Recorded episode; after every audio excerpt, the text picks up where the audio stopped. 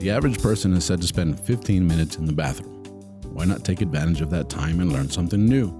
Presenting the 15 minute podcast on weird facts, crazy details, and funny particulars that you'll be able to enjoy while you're taking a sh.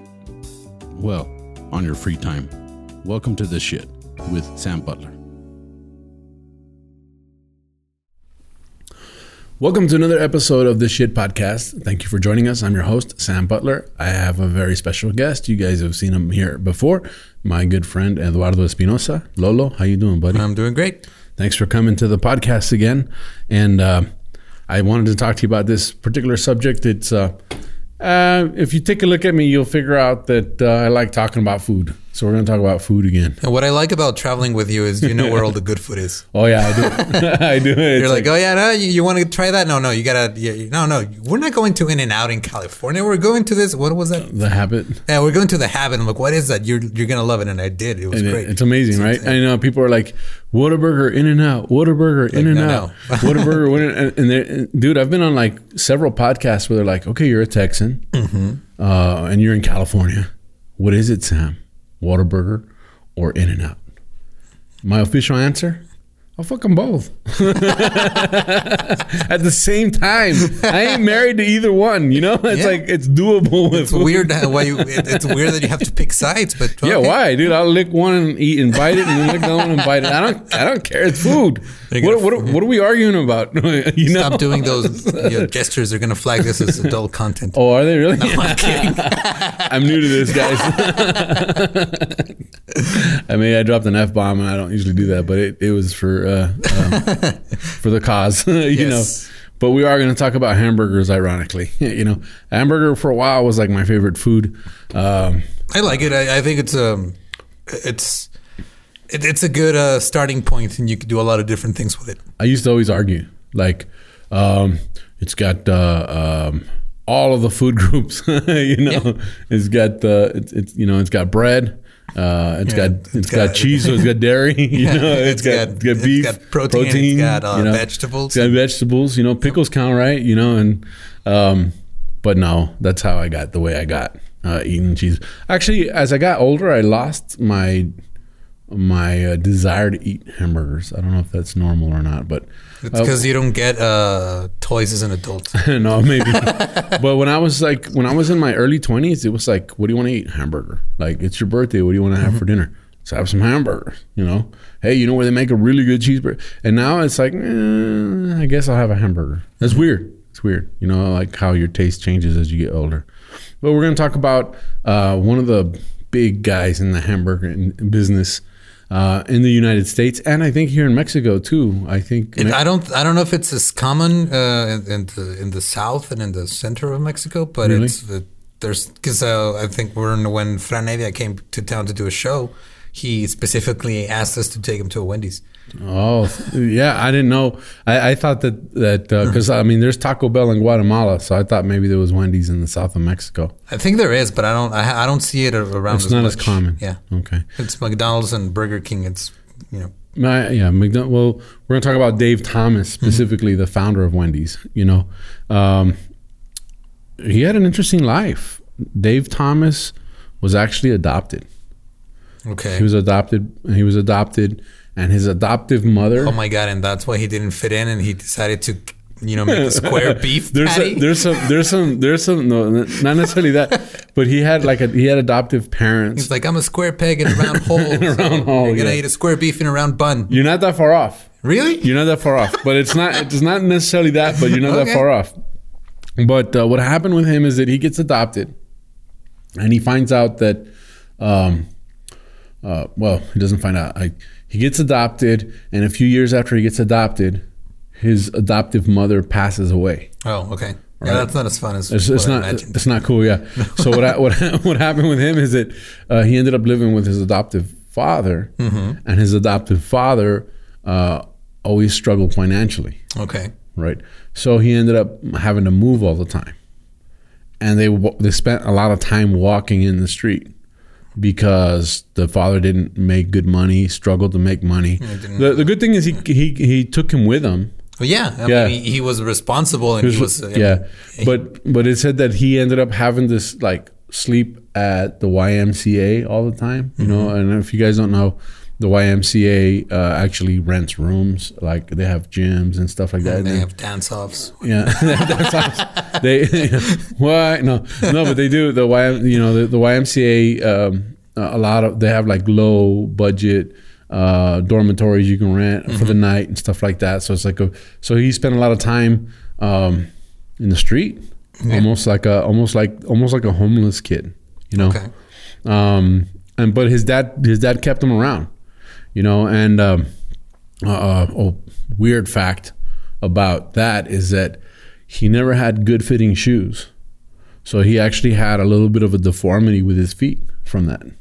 He developed Shoes deformity. were too tight. They're too tight or they didn't fit right. So he had a thing. He had this quirk where he wouldn't let anybody ever see his feet. Okay. That's weird, right? Yeah. But that that was his thing. He and it was from from being a, a, a like practically a homeless kid, you know. And so he he stuck with his dad. Um, he had a lot of loving support from his dad's side of the family, from his grandmother, and so on and so forth. Which goes back to what we were talking about. Um, we'll talk we'll talk about her a little bit further down the line. But Dave Thomas decided he wanted to work in the restaurant industry. And the reason he wanted to work in the restaurant industry It's because he wanted food. wanted food. yeah. He said Makes he, sense. He said, you know, Can't grow. Yeah. You, you can't. Uh, you can't go hungry in the kitchen. that's right. And that was his that was his mindset. He said, I would want to own a restaurant so that I can eat whenever I want. Mm-hmm. And I don't want to ever struggle to have food. Yeah, that makes a lot of sense. You know, and and so he got involved. He got involved, um, and I have the the details here, but I don't know that we have enough time to go through all of it. But he got involved with um, with uh, uh, the gentleman. Uh, let me see if I can find it. Um, let me see. Well, he got involved with the gentleman that actually sold the recipe for the 11, 11 herbs and spices to KFC to Okay. Colonel Sanders. Cool. He actually worked with Colonel Sanders. There's actually pictures of him dressed as like Colonel Sanders with Colonel Sanders. Colonel, Colonel Right. Sanders and Lieutenant Thomas. Lieutenant Thomas. would have been a good pairing. yeah, so they they he was involved in the early stages of the KFC thing. Okay, is that why? Because I'm gonna, I'm gonna say my favorite sandwich from Wendy's Is it chicken the, uh, sandwich? the crispy uh, chicken sandwich. Uh, it's- maybe. it's the best one that they have, and it's better than uh, pretty much everything. It's the best. Uh, uh, you know, not counting Chick Fil A and, Yeah. and Popeyes. It's the best Okay. chicken sandwich. It's the best chicken sandwich. Yeah, I mean, um, I think that that may have come about later, later um, in the Wendy's, because what happened with him is he actually retired. Okay. and um, he sold his company went public wendy's Mm-hmm. he named it after his daughter her, his daughter's name was melinda he actually had five kids Damn. and uh, he loved his kids that was one of the things he loved his kids very much but he hated spending time with them he said we just get on each other's nerves you know He just named them like, He just uh, named- yeah. like one through five, like if they were combos.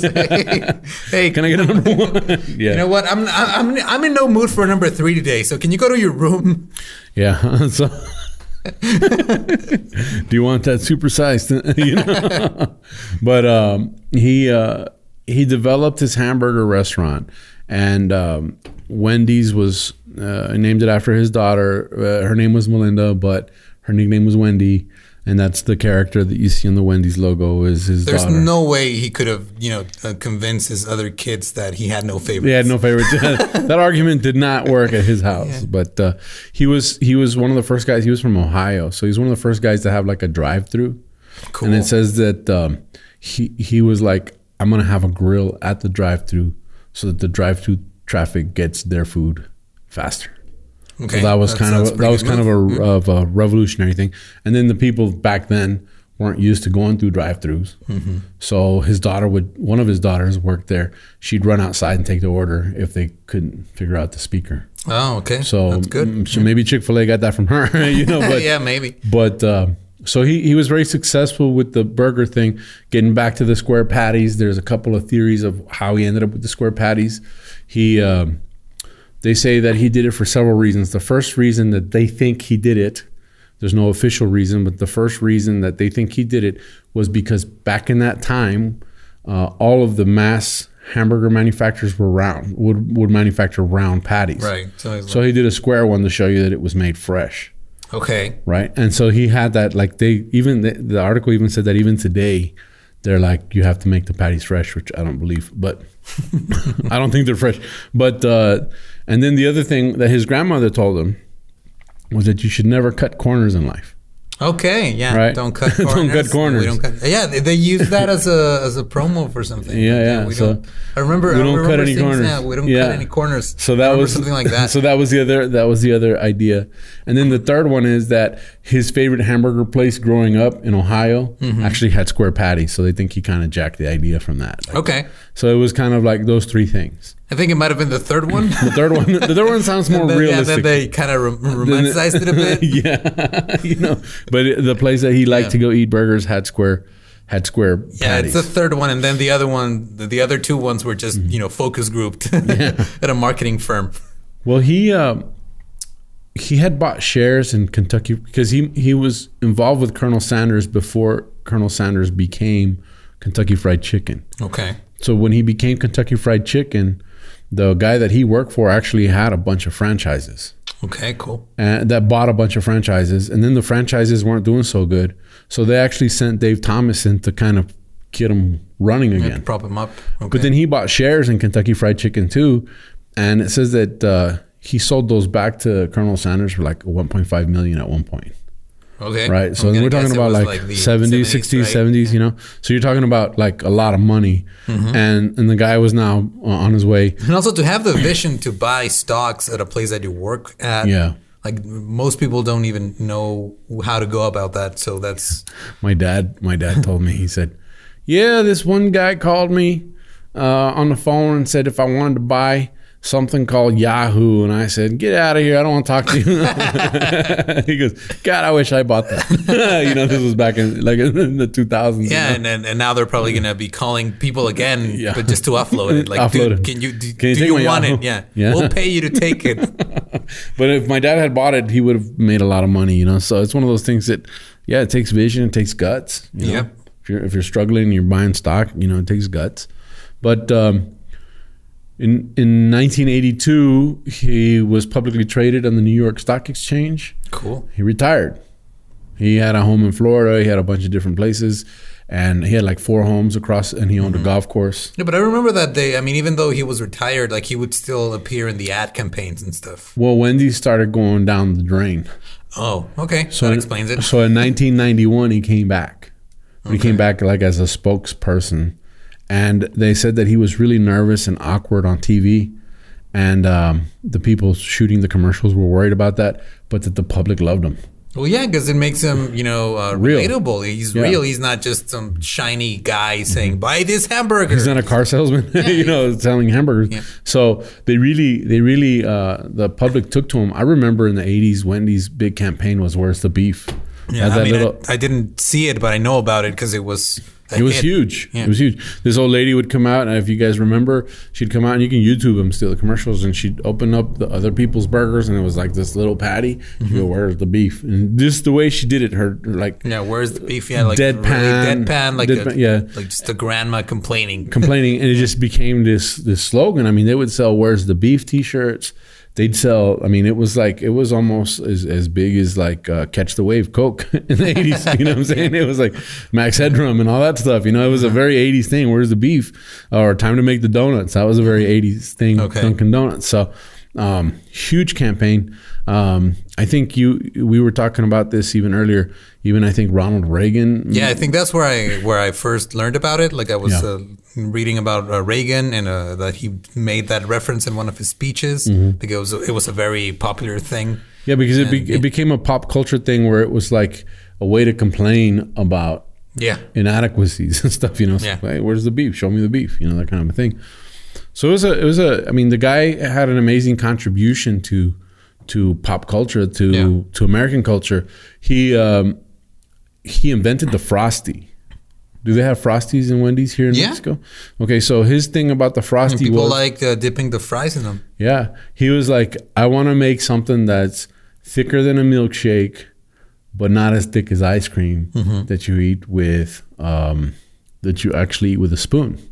Okay. and then he actually took. That's that, that's that's what I'm talking about. That's very specific Mm-hmm. to have that vision. Be like, okay, I think this would be a good product, Yeah. and he's not just like, oh yeah, we'll just you know just sell ice cream. No, he's like, I want to make our own thing. Yeah. that is not ice cream and that you can only find it here, like the square patties. Like that's Yeah. pretty good. Square patties. He actually would have to hand because he only had one mixer, so he would hand mix vanilla and chocolate ice cream together. Okay.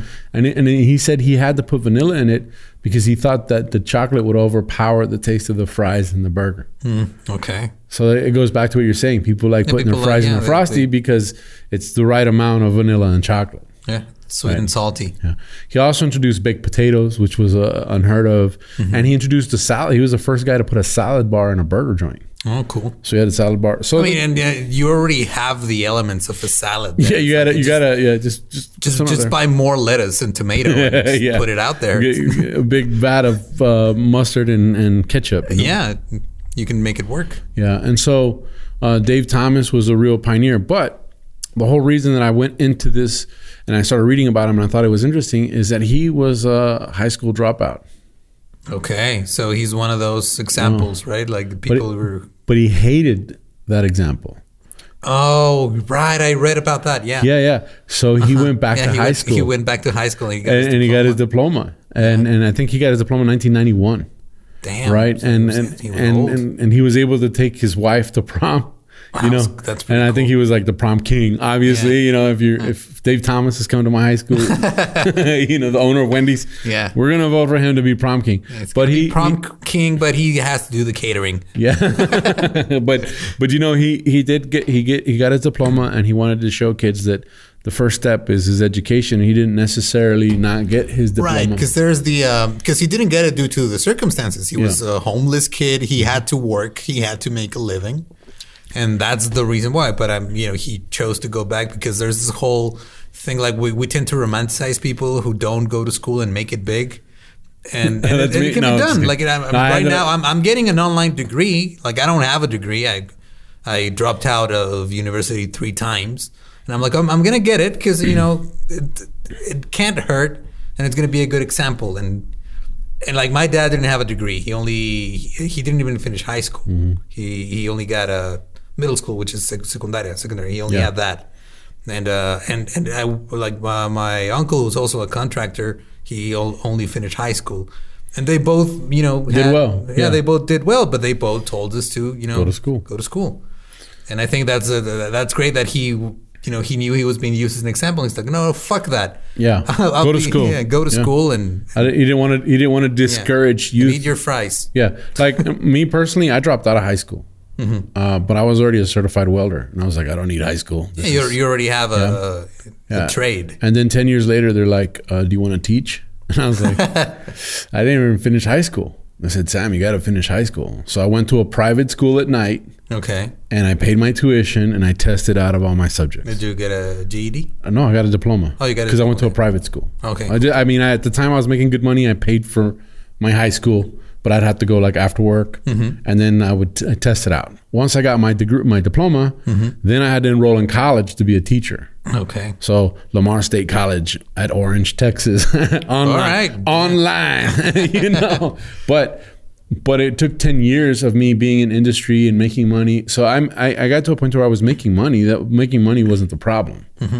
But you do have to you do have to finish. You know, you have you have to set a goal and finish. And I think Yeah. it's finishing that goal. Uh, my business partner. Um, um, he has a degree in engineering from the University of Texas. Okay. Never once practiced as an engineer. I mean, he was a contractor, but he said, Sam, the thing about college is you start and you finish. And it's the discipline of starting and finishing that you're really learning. And so that's the thing with anything. So um, you got to start that's, and finish. That's pretty you know? respectable. And he says, "Hey, I love being an engineer. Uh, it ha- definitely helped me in what we do, but I never once became a PE, a public engineer. He, he never, you know, he never did that. And he said, I didn't have to do that. That wasn't where I went, but I did start and finish, and that's the goal.